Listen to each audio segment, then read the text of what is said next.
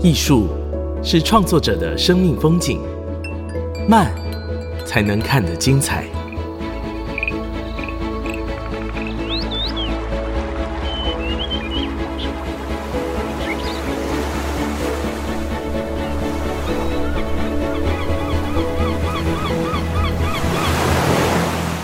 跟着艺术慢慢走。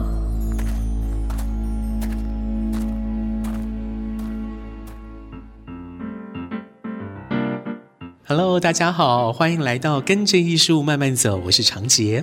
我们的节目呢是在 IC 之音 FM 九七点五，每个礼拜三晚上七点播出。另外在 Apple、Google、Spotify、KKBox 这一些 Podcast 平台都有上架，请你赶快订阅。在上个礼拜呢，我们在节目当中为大家介绍了今年第一届举办的二零二三福尔摩沙北海岸艺术季哦。这一档艺术季邀请到三位策展人，分别是王宏志、罗景忠以及黄荣志三位老师，邀请七位艺术家带来八件作品，分散在观音山以及北海岸哦。这七件作品呢，当中有一件。很想跟大家介绍，它是艺术家廖玲丽的作品。林丽呢，非常的年轻哦，今年研究所毕业，但是呢，已经显露出她的艺术创作的思考脉络跟整个概念的呈现。她今年在白沙湾这边呢，创作了一个作品，叫做《时空聚合》。这是个怎么样的作品呢？等一下就来为大家揭晓。今天很高兴邀请到艺术家廖玲丽，玲丽你好。长洁你好，先前我去白沙湾去看作品的时候，刚好遇到林丽，林丽刚好在修补她的作品哦，因为这个作品是位于海岸旁边嘛哦，那我们都知道现在已经开始吹起东北风了，这个风啊一阵一阵吹，那个盐分又很高，所以可能会有一些锈蚀的部分哦。那那一天林丽就是慢慢的，我看她这个是慢慢的哦，拿着这个滚轮哦去。去修补作品当中被这个盐分锈蚀的部分，把它弄得亮丽如新。这一次林立呢是在北海岸的白沙湾创作的哦，这个地方是你选的吗？啊，是我跟策展人讨论，跟策展人讨论了，你们看了好几个地方，对不对？对，嗯，然后最后是选择白沙湾。为什么会选白沙湾？是有出自什么原因吗？嗯，白沙湾。这个地方，它如果是以一个俯视的角度来看，像一个新月的造型，不是那种满月，嗯、而是以比较是半月弯的造型。嗯、它其实沙岸的地方不是很多，嗯、其他的地方都是一大片无垠的海。嗯，嗯然后这个海也像是黑夜的天空，没有边界的这种感觉。而我们脚下踩踏的这个沙地的部分，就像是弯月，一个残缺的月，不是很多，而是被一整片海包纳的一个小小的弯月的部分，觉得很特别。然后还有，因为分了不同的时段去看这个白沙湾，有从日出的时候去观望这个地方。我们踩的地方是这个南边的沙滩的部分，嗯嗯、面对整片的无垠的北海岸。嗯嗯。嗯然后从我们的右手边，嗯、对，在北边，就是我们如果是面对着海的方向的话，嗯、我们右手边也就是东方，对，嗯，会是日出的一个位置。我们也会看到明显的太阳，如果是好天气的话，嗯嗯嗯、会看到太阳从。我们的右手边升起，然后一直随着时间，这个太阳会移动到整个海湾的中间，在日落的时候会落在于我们的左手边，嗯，也就是西边，一个线性的方式，就像是这个弯月的行走的状态，去呈现这个完整的日出跟日落。因为我去年是在。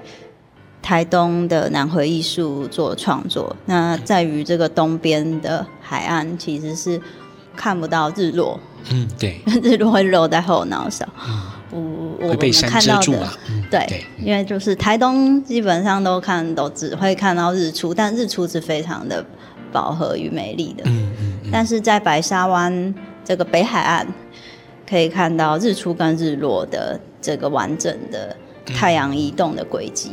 嗯，就我觉得这也是两个海岸很不一样的地方。是。东部海岸跟这个北部海岸。嗯，是。林丽，你先前有去白沙湾那边玩耍过吗？有啊，小时候。小时候。对。那印象还有吗？嗯，小时候因为身体比较小。嗯，所以感受到这片沙滩是非常大，哦，非常大，然后可以在里面奔跑啊，玩沙子，然后看大哥哥大姐姐玩沙滩排球啊，嗯嗯，然后很多的冲浪的人在海面上面，嗯嗯，所以这对我来讲，就是跟家人一个朋友一个很好的回忆，在这个地方很温馨的一个地方，而且这个地方就位于北部。可是每次身体移动到这个地方驻足在里面玩耍的时候，感觉好像在国外哦。虽然是在就在台北而已。嗯嗯，林立呢？是三峡啊，住新北嘛哈，对，所以虽然都是新北哈，白沙湾这边是算石门了哈，也都是新北，嗯、但是距离还蛮远的哦。三峡是靠山嘛哈，那从这个三峡到北海岸真的是需要好一段时间，嗯、呃，所以在这个游玩的经历当中，会有点像出国，因为你可能要 maybe 开车开好一阵子哈，嗯、才会抵达这样的一个目的地，然后它又跟你所居住的环境又是。有这么样一个蛮大的差异哈，对对。那在这一片的沙滩上面哈，林立为我们创作了《时空聚合》这个作品。这个作品呢，简单来讲哈，我我先粗浅的跟大家介绍一下这个作品的架构哈，像是三座小山丘一样镂空的小山丘。嗯，这个镂空的小山丘呢，是用铁哈打造的哈，用线条跟圆形所打造的这个山丘，它是镂空造型的，有大有小。然后呢，在这个山丘上面啊，林立呢用了一个蛮独特的材质啊，叫做极光玻璃纸。用极光玻璃纸的纸片哈，盖在这个小山丘的顶部的位置哈。那我们人走进这个山丘里面呢，光线就从这个极光玻璃纸洒落下来，本来直接直射的这个阳光，变得好像是充满了不同的色彩，能量也变得更为柔和了一些，这是非常独特的一种欣赏经验。我们请林丽跟大家分享一下。时空聚合这个作品是怎么诞生的？你是如何从这个环境的观察当中去塑造出这样的一个作品？因为有分几次来这个白沙湾看地形，很多时候因为我是喜欢移动到不同的城市、不同的环境去创作，包含驻村啊，或是去不同地方展览。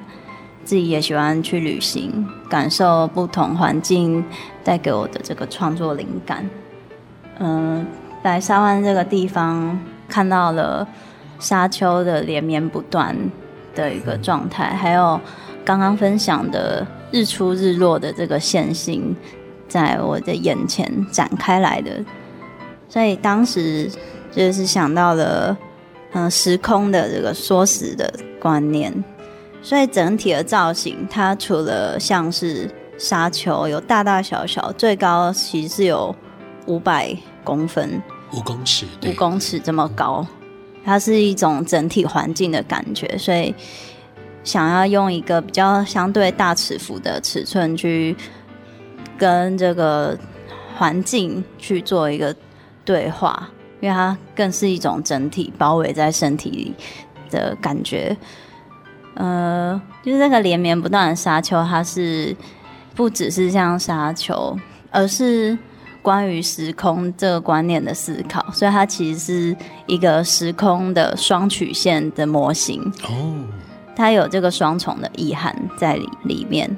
而这个复数是想要对话这个沙丘的连绵不断，而是复数的是在这个整个环境里面的。可能这个沙丘，它今天因为海风的吹拂，自然的形成又多了一座，可能在海浪的冲刷下又填平。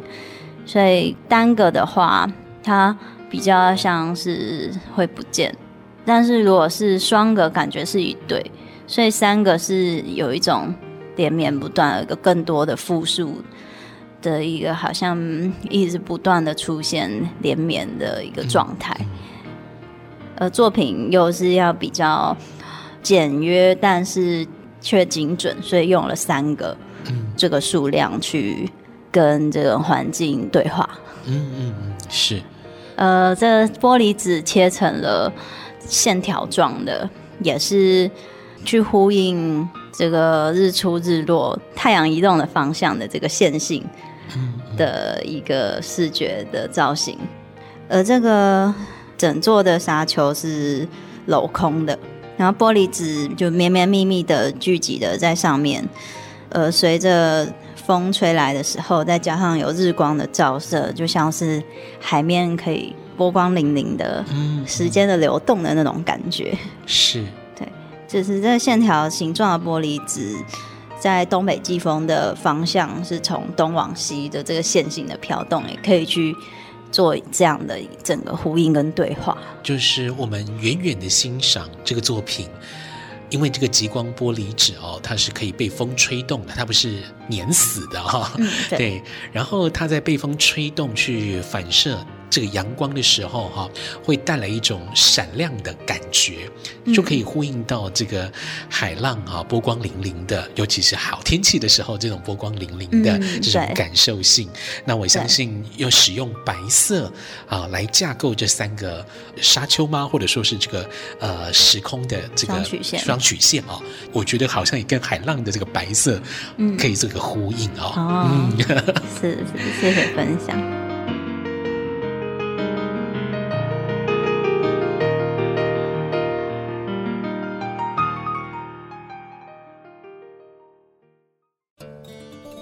欢迎回来，跟着艺术慢慢走，我是长杰。今天呢，我们邀请到青年艺术家廖玲丽，她今年才刚毕业，但是她的作品很有特色，也呈现了她对人生的思考。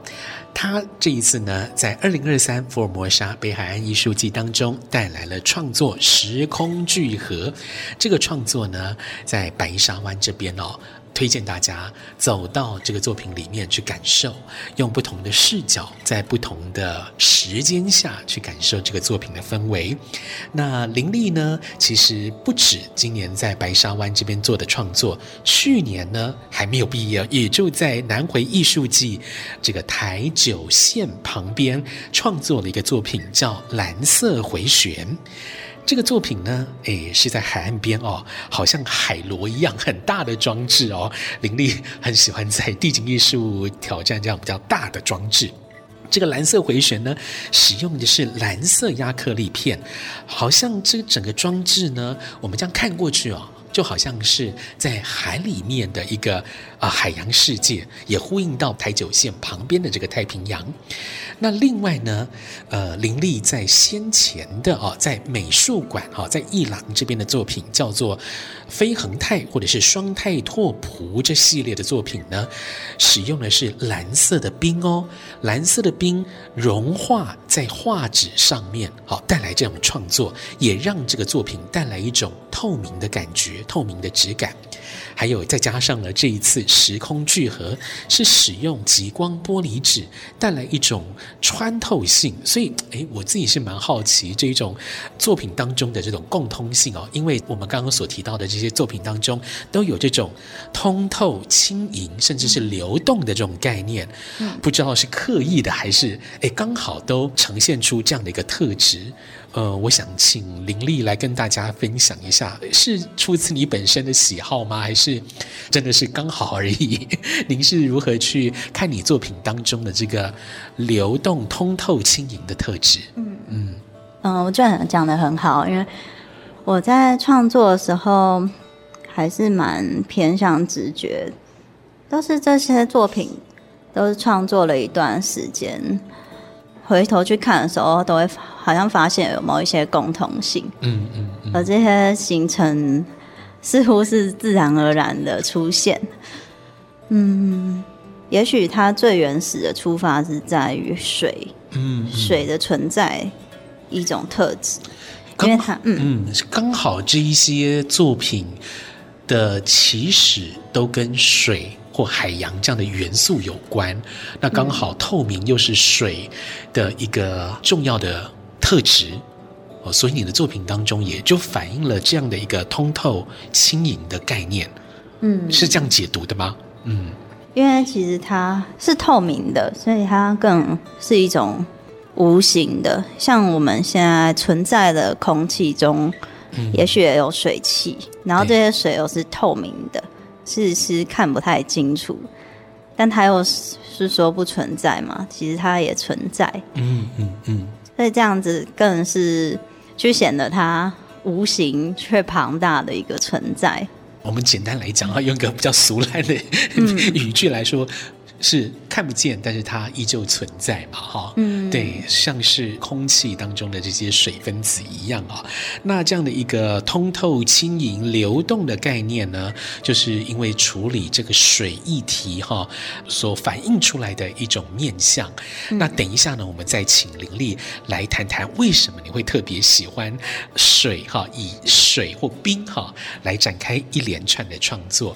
嗯、那再继续请林丽跟大家。来分享的是创作的方法哦，就是说，因为林立你也在美术馆或艺廊这样的空间来举办个展，来进行创作。嗯，那您也有在户外的这些地景艺术作品。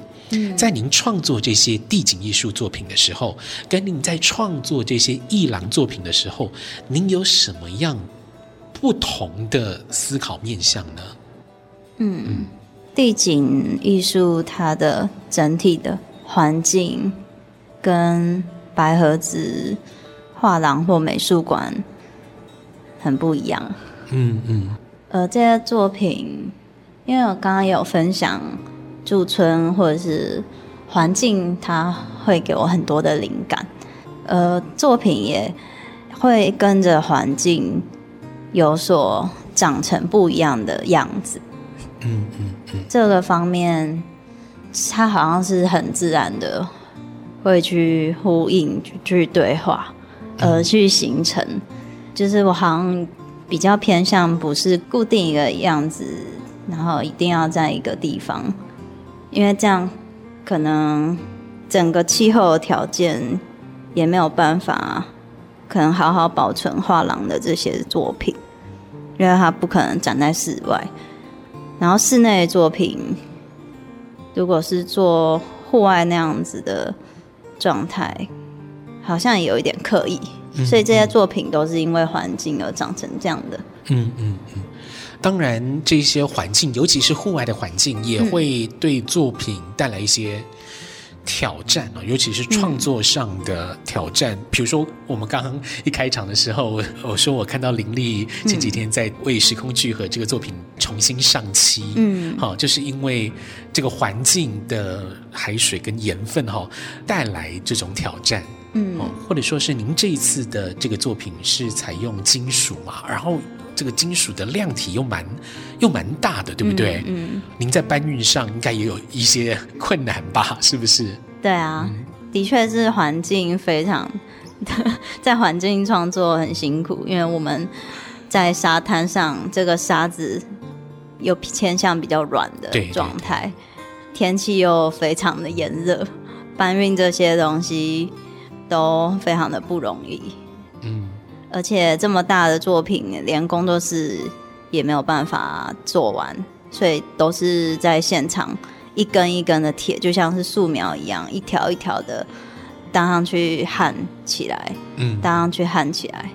但是这个焊也不是这么容易，因为必须还要从这个平地把这个大型又沉重的电焊机搬运到这个海滩上面。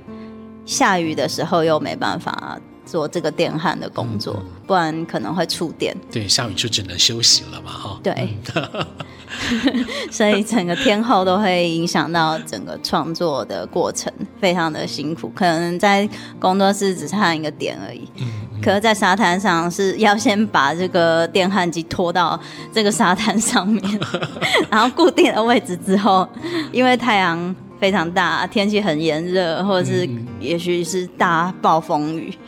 可能又又要调休息一下，对，等雨停，然后而且 呃每天收工，你还要把这个电焊机拖回来，是不是？最好是拖回来，因为盐分一直不断的存在在海上。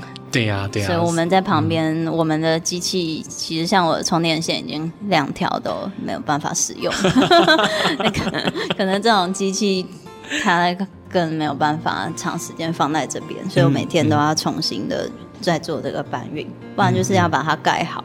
嗯，是是，所以在创作地景艺术作品的时候，那种身体的劳动感会更为强烈哦。对啊，非常的劳动，会非常的不一样。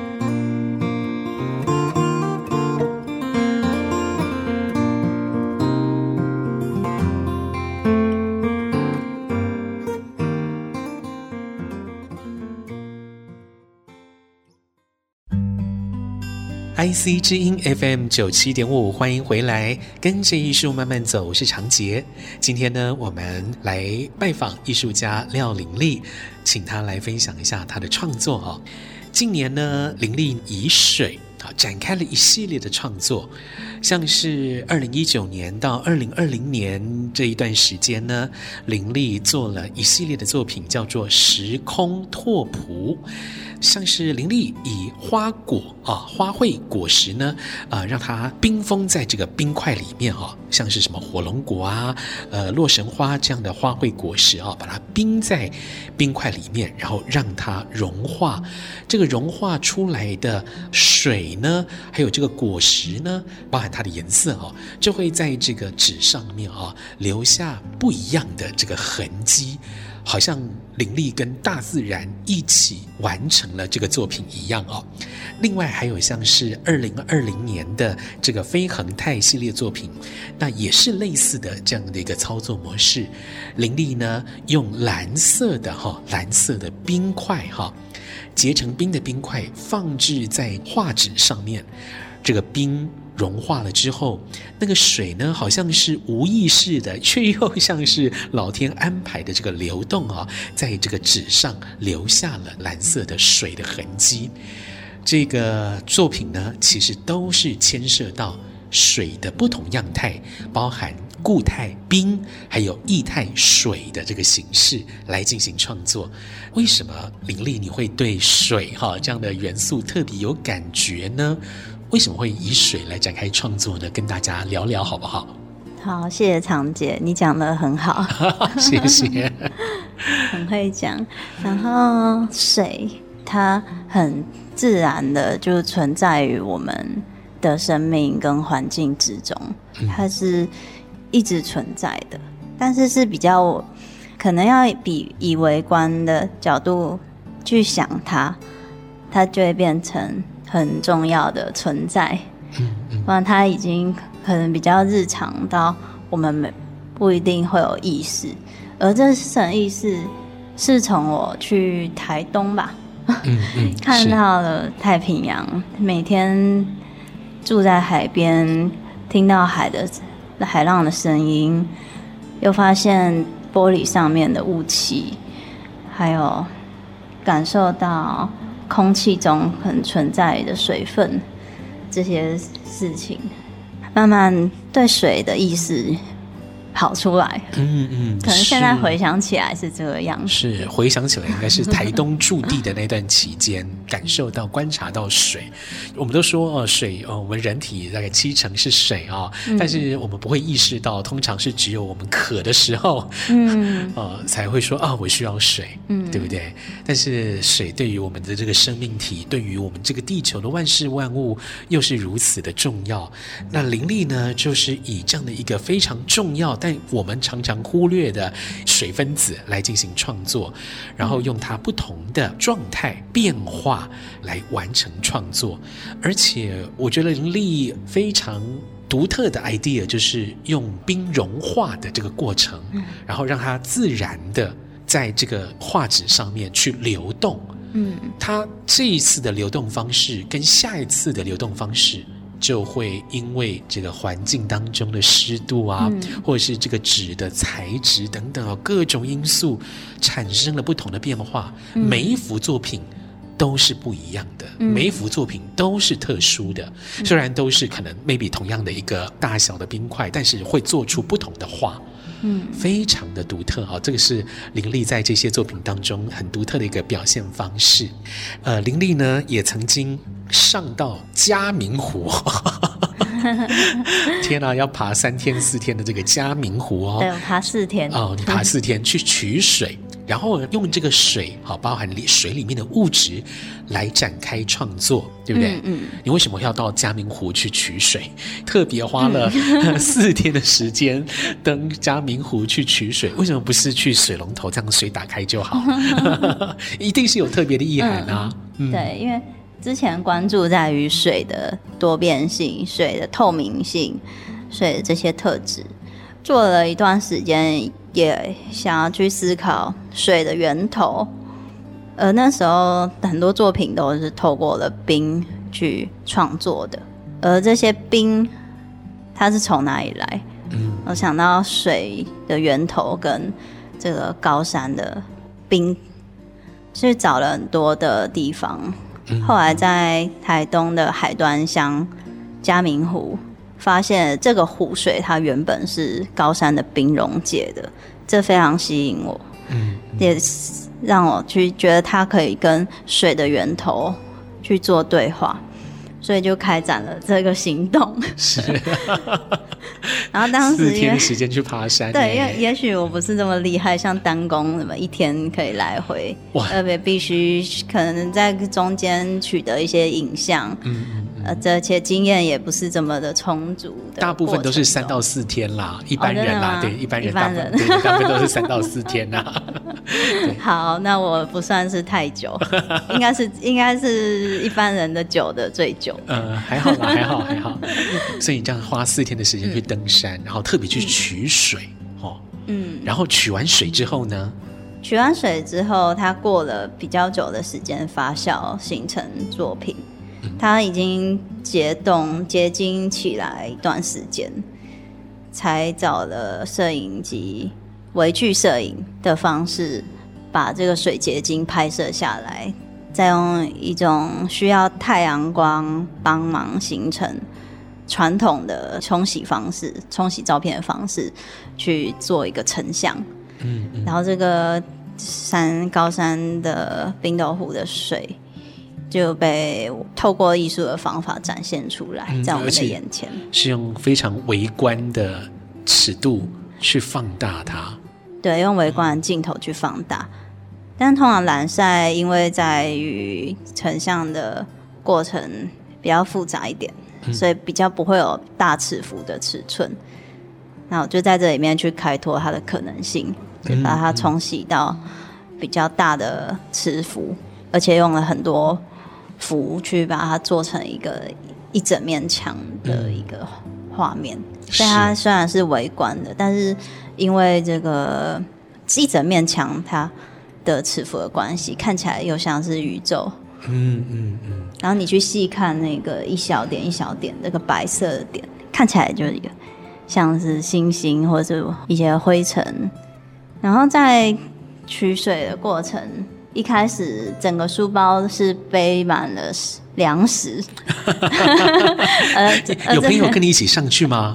没有，没有，因为当时做这个作品需要做一些侧面的拍摄，还有必须还是照着我的身体的步调。嗯嗯，是这个跟一般如果要上去爬山游玩的人是不太一样的，所以当时。是想专心做这个作品，嗯，是，所以就是，那你真的是艺高人胆大，作品它它在召唤着我，必须这么做，是，所以身体就必须跟得上去。而身上的背负的粮食，在整个行走的过程转换成我身体的能量，然后书包的里面的粮食也越来越少，但是我的身体已经移动到比较高处的位置，越来越接近最后的目标——这个嘉明湖里的水。然后直到到了最后一天，第三天到了高山上。粮食也剩下不多，嗯，但是已经全部变成我身体的能量，是。然后这些能量再转换成为我可以在书包里面装满了这个，嗯，我要带回去的创作材料用的水，是。那这个水是可以取得的，因为它不是国家公园。如果是国家公园，其实一草一木都不可以动的，对，是。包含这个水。所以，所以其实这样的一个创作也是劳动过程啊，这样子上山，然后背着水下来，再用微距镜头去拍摄它，然后用蓝晒的方式去冲洗，去展示这个水的非常微小的世界。这个手法让我想到了一个词，就是一沙一世界，一花一天堂，就是有这样的一个感觉在。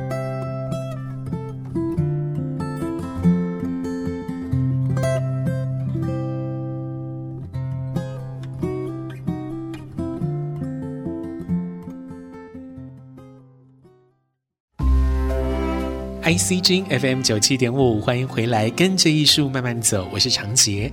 今天我们邀请到艺术家廖玲丽来分享她的艺术创作世界。在林立的这个创作当中啊，好像不断的在跟这个自然做呼应、做对话。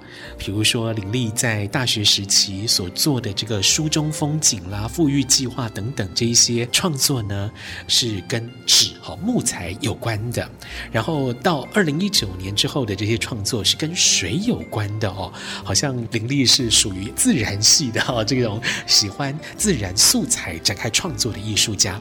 那林丽在这样的创作过程当中，不知道是不是你有反复出现在脑子里面，会一直去思考的概念、想法呢？可不可以提供我们这样的一个创意关键词呢？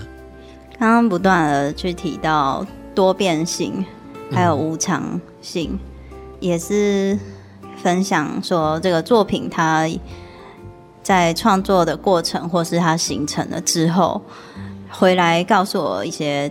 关于这个世界可能存在独立运作的方式，像是那些最后形成的图像，嗯，它好像每个都有属于它自己独一无二的生命，它才应该形成的那个样子。嗯嗯，它看起来好像是随机的，但好像又是经过了某样的安排的，嗯，是不是有这种感觉？哦，嗯嗯，当然那个安排取出是在于我。然后去观察这个运作的状态，让它可以真的存在。因为在这个过程，可能也有纸被泡烂啊，嗯，然后是发霉啊等等，这个长时间的过程，然后最后它可以独立出现，嗯，真的证实了这个创作的想法是可行的。嗯，是。那多变跟无常。也是你对于生命的一种观点，可以这样说喽。嗯，因为其实很多事情都我们觉得可以控制，但实际上很多细微或是很多意外都会可能发生。嗯嗯，就是它本来就是好像存在于这个世界上的一种道理。其实自然好像就是这么告诉我们的，所以我们。嗯，我常常就是觉得要去接受这一切。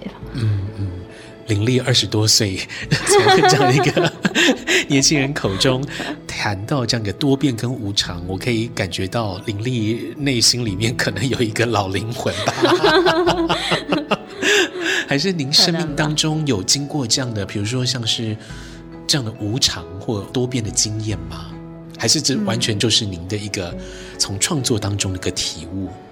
哦，可能都是交错运行的吧。嗯嗯。因为其实呢，整个全家人移居到台湾来，是因为我的奶奶身体非常的不好啊。林丽小时候是在日本出生哦，我来补充一下，你那时候是住九州嘛，哈，对对，嗯嗯。但是刚遇到在台湾的长辈最亲的亲人，就是我奶奶，她常常在我的眼前脸色就非常不好看，而且常常是躺在床上的的状态。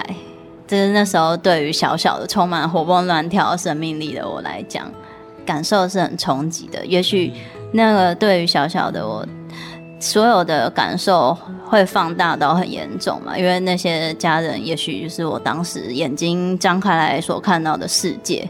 所以那个生命的那种脆弱无常。在我的眼前是每天或是每次是非常高的频率去发生看到的事情。也许他某方面也透过后来的一些创作，去释放出内心曾经感受性很强的那个存在过在我的记忆里面深处里面的这种感受。是，对，也在疗伤吧。那时候奶奶生病多长的时间？你还记得吗？嗯，就一直延续到我从幼稚园到国小三年级，但是也很小哦，嗯、那时候三年级也很小。哇，那这样子其实 好几年了哈，对不对？好几年，但都是一样的状态。嗯，是。那所以。像我这样的四十几岁的这个年纪，也开始会出现，就是长辈啊、呃，开始有很多的病痛，嗯，然后可能有的人就是已经出现长辈需要长期卧床等等的一些现象，嗯，那这样的一个长期卧床，你需要的照护人力啦，或者说是你需要的那个心理支撑，其实是就干扣呀，就是很辛苦很累。嗯、那这样的辛苦跟累，嗯、还有那种情绪的压力，有的时候也会带到，如果你有孩子的话，会带到。跟孩子的相处，我相信可能林丽有的时候会在爸爸妈妈的言谈或者是情绪的这种 抒发当中，去感受到这样的一个对生命的无常啊、嗯呃，我觉得是一种冲击啦。那呃，林丽，我们讲点快乐的一点啊，转换一下情绪啊、哦。林丽呢，在台东哦、呃，东海岸这边驻村过嘛，东海岸看到的是太平洋，那你也在北海岸。白沙湾这边来创作哈，看到的海岸，嗯，我自己感觉是很不一样的。呃，嗯、刚刚林丽已经说到了，您看这两边海岸的不同啊，比如日出日落啊。那除了日出日落之外，您觉得北海岸这边的海洋还有什么特殊的地方？嗯，因为其实有在于不同的海洋待过一段时间，因为毕竟这些作品。至少这个创作的方式，因为需要比较大的体积创作的这个作品的体积的关系，所以多半都是要在现场像画素描一样，一笔一笔的，一个点一个点的去把它完成，嗯、直到它形成了一个大块面，一个有一个具有量体的存在，所以比较需要长时间待在海边，呃待在这两个不同的海边。感受到的是台东的海啊，可能是日照在这个海面上面，还有空气中形成了一个高饱和度的蓝色。哦，就是我觉得台东的海的确，在我的记忆中它比较蓝。嗯嗯，特别蓝，特别的蓝。我不知道是不是太阳照射在这个空气中的水分子，然后又映照到了。这个海面，海面又映照到天空，这些相互辉映下，像我在那边创作的时候，在旁边侧录了一些影像，这些影像几乎到后面完全都不用后置去调色，因为它因为日照就非常的充足，是是，然后饱和度也非常的高。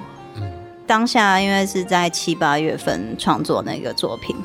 其实环境是非常炎热的，你看我都穿着一个小背心而已，因为实在是太热了。了。这个只要衣服穿在身上，这个汗跟衣服都是直接粘得紧紧的，嗯、然后然后光是呼吸就很难创作，整个闷在那边，头昏眼花。是啊，那我我也曾经在那个这样的炎热的夏天，在台东就是走过好一段路，嗯、我这走完之后，那个汗被 T 恤吸饱了，这整个一拧就全部都是汗水，好可怕。是，所以所以你在北海岸这边感觉到的那个海的颜色，就是跟台东不一样，不一样哎、欸。哦感觉比较莫兰迪色，不知道为什么不是这么的饱和。嗯嗯嗯，是，这是北海岸独特的颜色哈。嗯，很特别。其实这些也许可以用科学的方式去描述吧。可能跟这边的岩石的结构，或者说是跟天气、跟这个阳光照射海水的角度等等的，maybe 有关系，好、嗯，所形成的一个不一样的海水颜色。那您在这个北海岸创作的过程当中，有没有你最喜欢的画面或风景呢？就是说啊，你在这个创作过程当中，在这个工作非常疲累当中看到的这个风景，哇，就觉得啊。好值得，有没有这样的情况？嗯，其实在这在大自然里面，可以真的感觉到充足的日照，或是狂风大浪特别的强烈。如果当身体非常劳累的时候，有一阵海风吹来，都会觉得精神很饱满。然后在夜晚赶工，直到。满天星星，或是早上起来，可能根本就没有没有什么睡眠，可是却看到远方的日出，粉红色的、粉橘色的这个云彩，整个天空的颜色映照在海面上，变成一个梦幻的、很特殊的视觉经验，就是整片的海，它有一个 橘色到粉色的一个渐层，一直到这个粉蓝色。跟这个日落的日落是带一点葡萄柚红的，嗯嗯，跟日出的那个橘色调有不太一样，然后它渐层到一种丁香紫深蓝色，嗯嗯，对这个过程，每一天的状态都非常的不一样，呃，这些状态透过作品布置的过程中，是可能它同时并存，比如在绑玻璃纸的过程中。太阳虽然很炎热，但是看到了这个海面的光波光粼粼，跟这个玻璃纸上面产生的这种波光粼粼的这个光泽，嗯、跟海风的吹拂，这所有的状态交织在一起，就是觉得真的很漂亮，嗯、真的很美，有一种心动的感受。这种对于自然的。感受可能不是说你来这边打卡，然后踏踏浪就离开可以感受到的，而是可能需要更长时间的，然后是身心都 involve 在这个环境当中才有办法得到的感受。嗯，对，因为整个身体浸在里面，对，对，而这个身体的心理的感受一直不断跟环境在做对话。对话对对，我相信就是这样的一个很深刻的体感跟环境对话的这个经验，嗯，就是这些艺术季存在的一个最大的价值啊，就是说我们透过了这些作品去重新召回我们跟自然这种互动跟对话。今天呢，我们在节目当中邀请到艺术家廖玲丽来跟大家分享她这一次在福尔摩沙北海岸艺术季与白沙湾的创作《时空聚合》，以及她先前一系列的跟水有关的作品哦。欢迎大家来白沙湾这边欣赏林立的《时空聚合》。今天非常谢谢林立特地接受我们专访，谢谢林立，谢谢长杰。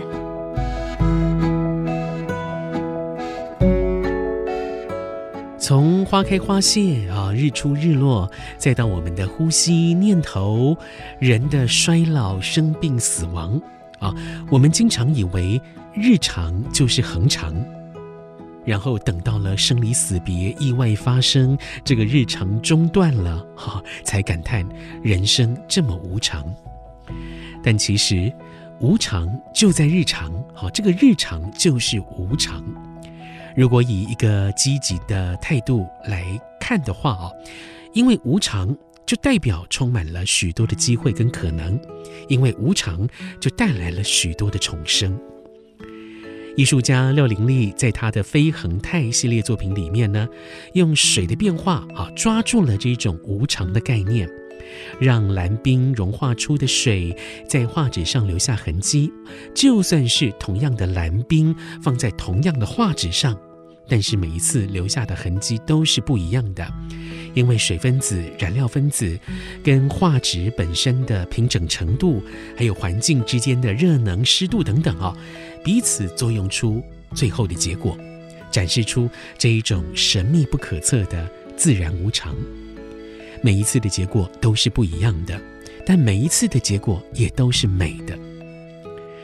另外，我们 IC 之音推出了欧洲艺术家的特别企划《穿越欧洲艺廊》，是由艺术 ABC 的主持人陆杰明老师跟来宾台艺大的郑志贵老师带大家回顾梵谷、毕卡索、卡拉瓦乔还有维梅尔这四位艺术家的精彩画作。